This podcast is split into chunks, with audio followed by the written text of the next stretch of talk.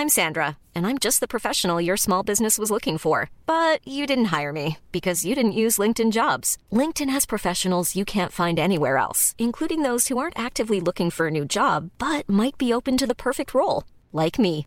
In a given month, over 70% of LinkedIn users don't visit other leading job sites. So if you're not looking on LinkedIn, you'll miss out on great candidates like Sandra. Start hiring professionals like a professional. Post your free job on linkedin.com/people today.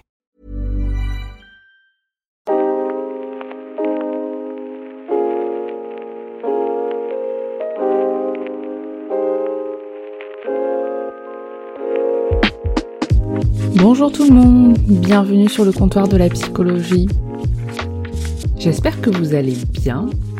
Je me suis dit que pour commencer l'épisode, j'allais de nouveau lire euh, un ou deux avis iTunes puisque euh, habituellement je prenais le temps d'en lire quelques-uns. Ce sont vraiment des retours qui me font euh, grandement plaisir et qui encouragent en plus mon travail, qui permettent aussi un référencement et donc d'être écouté.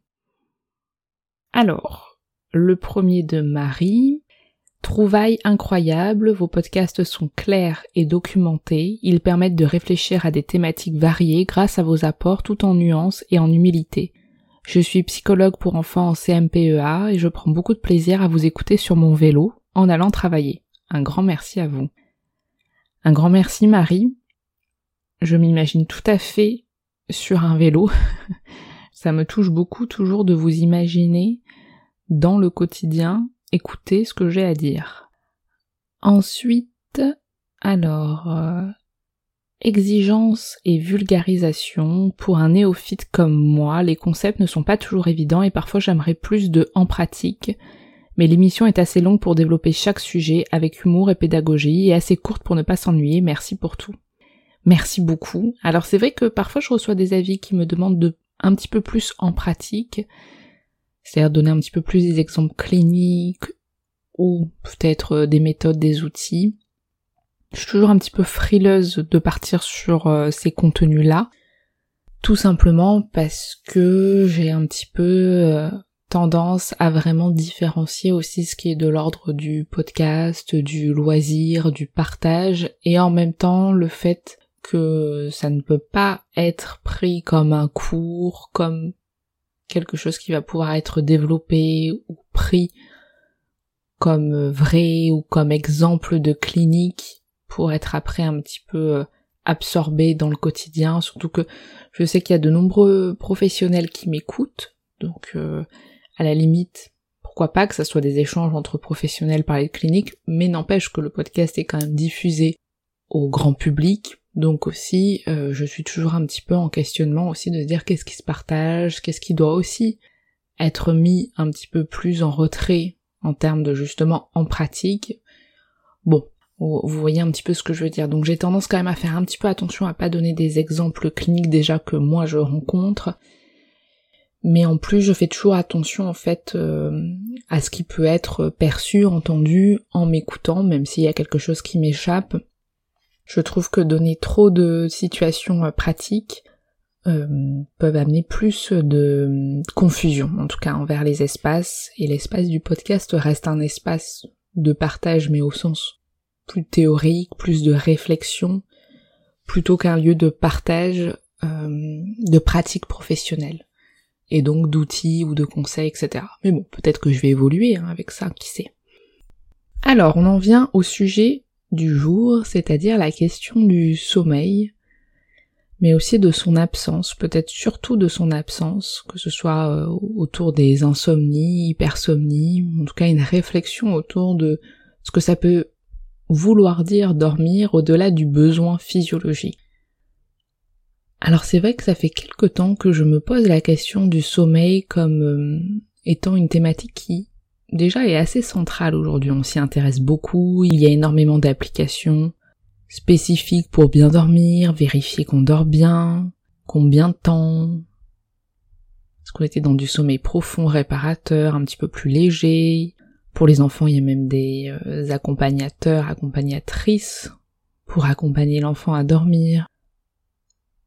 Alors, auparavant, c'est vrai que peut-être on parlait moins du sommeil. Est-ce que c'était parce que c'était plus de l'ordre de l'évidence? Ça veut pas dire qu'il y avait pas de troubles du sommeil, Mais c'est un petit peu, je trouve, comme l'alimentation aujourd'hui, qui sont des sujets d'actualité, qui sont beaucoup questionnés, cherchés, beaucoup d'avis. Et donc pour le sommeil, c'est un petit peu du même ordre de comment bien dormir, combien d'heures, choisir son matelas, éteindre les écrans, quelques heures avant d'aller se coucher, méditer, boire une tisane, des bons coussins, une position habituelle pour s'endormir, un pyjama qu'on aime, comment y penser la dynamique autour de ce moment, est-ce qu'on aime rêver, est-ce qu'on aime se lever tôt, faire la grasse matinée. Bref. Encore une fois, je trouve que c'est un petit peu comme la nourriture, vous voyez, malgré le besoin primaire par exemple de s'alimenter, on a tendance quand même à choisir plutôt tel plat qu'un autre, aimer manger plutôt tel aliment. Quand on est traversé par des choses un petit peu plus complexes, notre relation à l'alimentation peut aussi être impactée. Et donc le sommeil, c'est au final pas que du côté d'un besoin auquel on répond, n'importe comment, n'importe quand. Après, c'est toujours un petit peu le risque, je trouve, de beaucoup théoriser, de chercher à améliorer quelque chose qui est du côté de l'intuitif. En tout cas, s'il n'y a pas de problématique sous-jacente parce qu'à trop penser au sommeil, on n'endort pas de la nuit. C'est vrai que quand on aime dormir, ou en tout cas quand on n'a pas de problématique avec le sommeil, on court après ça justement, on est content si on se lève en pleine nuit, qu'on voit qu'il reste du temps. Donc je me dis à quoi ça sert de forcément être dans une quête du meilleur sommeil, parce que c'est vraiment une industrie. Ça me fait penser que depuis que j'ai commencé euh, le podcast, étonnamment je reçois très régulièrement des demandes pour faire de la publicité pour euh, par exemple des compléments alimentaires pour bien dormir, mais aussi j'ai reçu plusieurs demandes pour des couettes. Vous savez des couettes qui sont un petit peu suffisamment lourdes pour bien contenir, qui sont réputées pour faire baisser un petit peu l'anxiété et donc avoir un meilleur sommeil. Et je me suis dit ah oui donc euh, on a en tête que le sommeil est ou son absence est relié à une santé psychique. On a aussi en tête que la question du sommeil n'appartient pas que à la nuit, que le sommeil peut aussi conditionner une journée. D'ailleurs, le matin, on se demande souvent, ou on demande à l'autre, est-ce que tu as bien dormi? souvent, si on n'a pas bien dormi, on arrive au bureau en disant qu'on n'a pas fermé l'œil de la nuit. Vous voyez un petit peu le symbole? Ça annonce presque la couleur de comment va se passer notre journée éveillée. Donc la nuit influence le jour, D'où potentiellement l'importance de comprendre ce qui se passe éveillé, ce qui se passe la journée, pour comprendre aussi ce qui peut venir la nuit. Pour penser à la question de c'est quoi dormir, j'avais envie de vous partager un petit écrit de Philippe Bonillo, donc je vais vous citer. Il importe de dire ce qu'est l'endormissement. Ce n'est ni s'assoupir, ni tomber de fatigue, l'un et l'autre phénomène demeurant sous l'entière domination du corps, mais à la lettre s'endormir, c'est-à-dire se disposer à dormir, prendre son temps en ayant soin d'arranger autour de soi son petit monde. Ce n'est pas tant le sommeil qui est recherché dans un premier temps que la promesse d'une paix que l'on sent monter du dedans, dont on veut hâter l'avènement par tout un ensemble de comportements éprouvés. Fin de la citation. Donc je propose cet épisode en fait pour amener l'idée que on dort parce que c'est un besoin vital, notre corps le réclame pour fonctionner et justement pour être présent dans les périodes éveillées, avoir de l'énergie, etc. Mais est-ce qu'on veut dormir uniquement pour remplir la fonction biologique nécessaire du corps? Ou est-ce qu'on veut dormir parce qu'on apprécie aussi ce moment de relâchement, la sensation de se mettre au lit, de se bercer vers le sommeil, de sentir peut-être ce petit moment de paix de tranquillité. Parce qu'on pourrait dire qu'on dort aussi justement pour retrouver ce petit refuge, cette bulle à soi qui permet de se couper, de s'éloigner du lien aux autres, des stimulations. Et en fait, quand on dort, on peut se demander mais qu'est-ce qui se passe? Et symboliquement, quand on est du côté de l'endormissement, on est dans un état beaucoup plus euh, passif, où on ne contrôle pas, et on va voir que peut-être il y a des moments de la vie où cet état de hors maîtrise, hors soi, devient particulièrement compliqué. Puisque dans cet état un petit peu plus inconscient que permet le sommeil, qu'est-ce que ça veut dire de laisser toute la place à cet inconscient? Donc on peut penser quelques pistes du côté du sommeil comme une position passive et donc de ces difficultés pour certaines personnes à régresser à cette passivité. Déjà parce que ça demande de s'éloigner du lien avec l'environnement, avec les autres, mais aussi avec ses propres préoccupations, avec ses conflits internes, etc. Et, je lisais une étude de Marianne Delander et Audrey Lenoir qui font l'hypothèse que se laisser aller à la position passive par le sommeil, via le sommeil, peut être vecteur de grande angoisse chez certains sujets souffrant d'insomnie chronique. Donc le simple fait de dormir peut renvoyer inconsciemment à des problématiques de solitude, de séparation, d'abandon. Et c'est intéressant parce que dans leurs recherches, elles font une étude avec des tests de Rorschach sur plusieurs personnes qui souffrent d'insomnie et elles comparent ces personnes, donc ce groupe, avec des personnes qui ont un, bon sommeil. Et pour les personnes justement insomniaques, l'hypervigilance les empêche de dormir et le fait de se retrouver dans le noir, loin du monde extérieur, peut même provoquer des angoisses au niveau de leur continuité d'existence. Parce que alors déjà c'est souvent quand même le soir quand on se couche, en fonction des périodes de vie, on peut, pour certains quand même, ressentir certaines nuits un petit peu des inquiétudes quand on pense à l'univers, à la fin, à le néant, notamment chez les enfants, souvent ils ont un petit peu des petites problématiques de peur du soir aussi, parce que c'est des moments où ils construisent un petit peu leurs pensées, ils construisent leur représentation du monde. Au-delà, bien entendu, de tout ce que ça peut signifier aussi pour les enfants de ne pas dormir, de pas dormir sans papa ou maman, d'avoir peur du noir, etc. Ça je, je vais pas y venir dans cet épisode, mais il faut imaginer en tout cas que pour les insomniaques, ces inquiétudes-là, c'est quelque chose qui peut être euh, trop prégnant, trop envahissant et qui parasite la possibilité de s'endormir, puisque justement cette continuité d'être est trop menacée. Donc autant être en permanence en lien avec le monde dans une suractivité, dans l'idée de ne pas couper, pas couper ce fil, pas se laisser aller à s'endormir, être dans la vigilance, être dans la présence, etc puisque de basculer dans un état plus passif, plus régressant, plus loin justement des relations, du soi extérieur, etc., ça devient trop un risque. Puis on peut se demander aussi qu'est-ce qui se passe quand on ne dort pas, c'est-à-dire quand on souffre de troubles du sommeil, qu'est-ce qu'on fait? Qu'est-ce que ça signifie d'être réveillé quand tout le monde dort? Alors en plus, il faut voir un petit peu la, petite finesse, puisqu'il y a quand même beaucoup d'insomniaques qui dorment la journée, donc ils dorment quand les autres sont éveillés. Et ils peuvent vaquer à leur occupation quand tout le monde dort. Donc c'est pas forcément du côté de ne pas dormir, mais plutôt du temps où on dort. Et donc ce temps où on n'est pas disponible. Il manque pas forcément le sommeil en tant que tel, mais c'est plutôt le rythme, le temps consacré à ce sommeil qui est perturbé. Et je sais pas si vous entendez un petit peu la réflexion derrière, c'est-à-dire que c'est intéressant quand même de penser dans un autre sens ce que ça peut permettre ou euh, freiner dans le lien à l'autre, le décalage que ça crée dans les relations, dans la société, dans le monde du travail, etc. Donc on peut questionner aussi cette problématique autour du lien avec les autres. Et d'ailleurs c'est souvent le cas dans les périodes de l'adolescence, parce que justement être coupé, louper les repas de famille le dimanche midi, dormir toute la journée, et puis enfin commencer à s'activer le soir, c'est quand même aussi se mettre en décalage. C'est aussi distancier le côté euh, trop relationnel qui peut être beaucoup plus envahissant pour euh, les adolescents. Donc il faut voir aussi les bénéfices, entre guillemets, du non-sommeil. D'ailleurs, le sommeil, ça me fait penser à quelque chose qui sommeille en moi, donc aussi quelque chose qui habite, qui se profile, qui se trame. Ça veut dire que même dans un temps de sommeil, c'est là où justement on pourrait penser qu'il y a des grandes transformations. On dit souvent d'ailleurs qu'il faut euh, une bonne nuit de sommeil, on aura les idées plus claires le lendemain. Parce qu'en fait, le sommeil, c'est quand même un temps qu'on pourrait penser assez narcissique d'une certaine façon, au sens d'un repli sur soi. On se déconnecte des autres, de la réalité extérieure.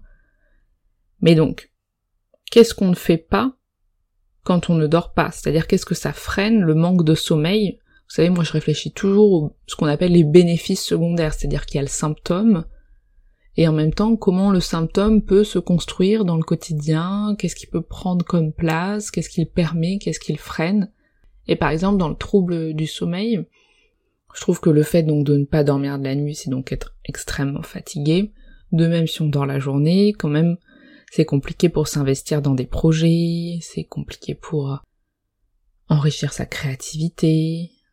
Par exemple, ne pas se réveiller lors d'un examen très important, être trop fatigué pour initier telle chose, nourrir tel projet, aller rencontrer les autres, etc. Parce que le fait de ne pas dormir, c'est assez fou quand on y pense. Quand on a éliminé en tout cas toutes les causes biologiques ou les prédispositions génétiques, l'hygiène de vie, les maladies, etc.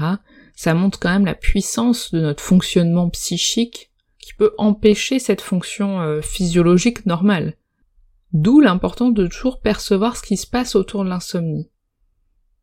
Alors souvent les personnes qui ne dorment pas ou qui ont des problématiques autour du sommeil parlent un petit peu des ruminations.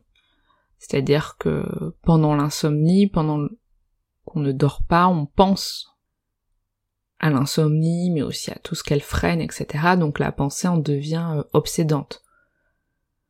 Toutes nos pensées sont occupées dans cette rumination mentale et ça, ça peut être totalement envahissant. Ce qui est assez particulier, c'est que cet envahissement est vraiment épuisant. Pour autant, cet épuisement ne permet pas l'endormissement.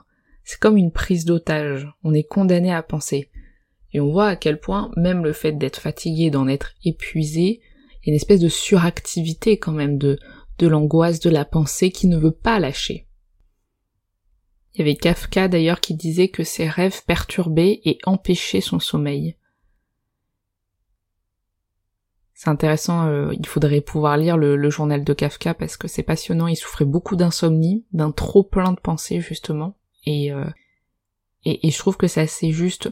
Euh, Freud disait aussi que le rêve était le gardien du sommeil. Alors, on rêve de quoi? Qu'est-ce qu'on traite la nuit qu'on ne traite pas le jour?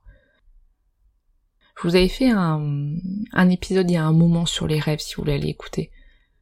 Mais ça ramène justement à ce double volet, c'est-à-dire peut-être la peur de lâcher dans le fait d'aller dormir et donc d'aller laisser place à toutes ces pensées qu'on ne contrôle pas, on est hors maîtrise. Et donc ce qu'on pourrait euh, transformer la nuit, ce qu'on pourrait faire, ce qui pourrait s'inviter, etc.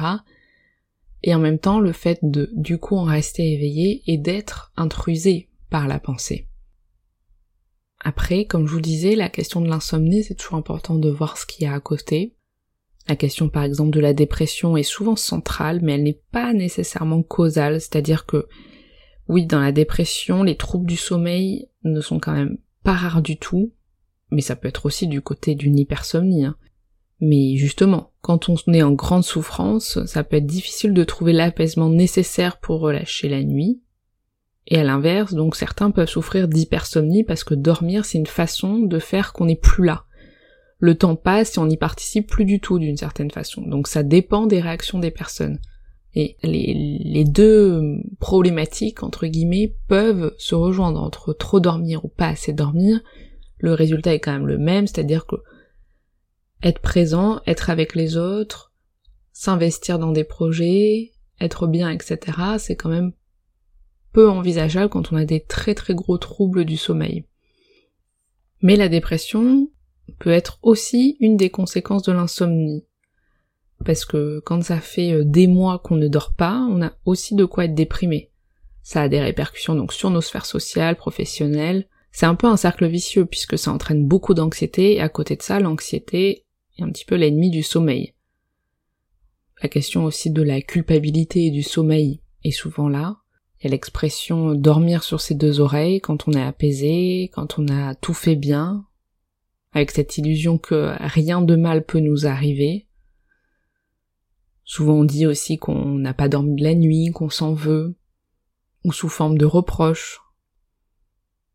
Par exemple, certaines personnes, après une très très grosse dispute, peuvent s'endormir très rapidement du côté un petit peu de la fuite, au contraire du coup d'être la personne qui est éveillée et se dire mais c'est assez dingue, telle personne s'est endormie très rapidement, donc comme si être coupable et dormir n'étaient pas compatibles.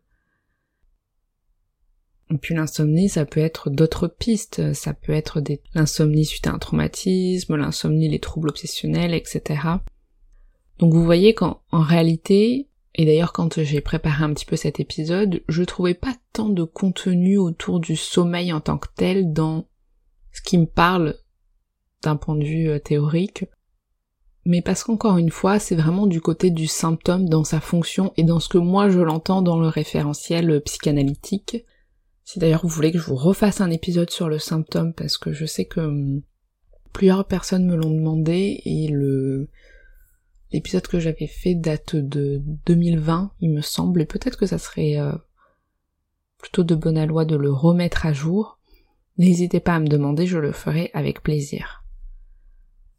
Bon, j'espère que vous n'avez pas écouté cet épisode euh, en plein milieu d'une insomnie, parce que d'ailleurs beaucoup m'envoient des messages en me disant que lors de, de moments où ils ne trouvent pas le sommeil, ils écoutent mon podcast, et ça a du sens même cette idée que on ne trouve pas le sommeil ou on est réveillé en pleine nuit et on cherche des podcasts autour de ce qui se passe dans notre monde interne, sur la psychologie, sur cette vie psychique, etc., qui est une forme de curiosité. Et quand je vois en effet mes écoutes, j'ai beaucoup d'écoutes en plein milieu de la nuit. Donc j'imagine qu'il y a des insomniaques parmi vous. je vous souhaite en tout cas une bonne journée, une bonne soirée et je vous dis à très bientôt pour de nouveaux épisodes. Salut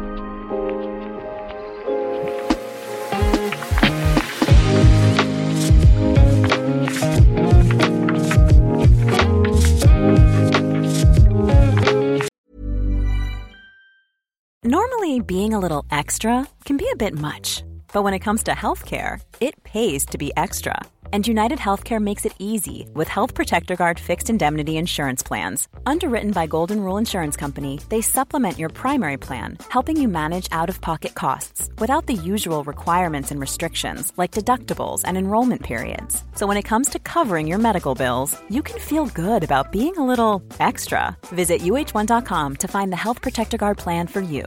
Even when we're on a budget, we still deserve nice things. Quince is a place to scoop up stunning high end goods for 50 to 80% less than similar brands. They have buttery soft cashmere sweaters starting at $50, luxurious Italian leather bags, and so much more. Plus, Quince only works with factories that use safe, ethical, and responsible manufacturing. Get the high-end goods you'll love without the high price tag with Quince. Go to quince.com/style for free shipping and 365-day returns.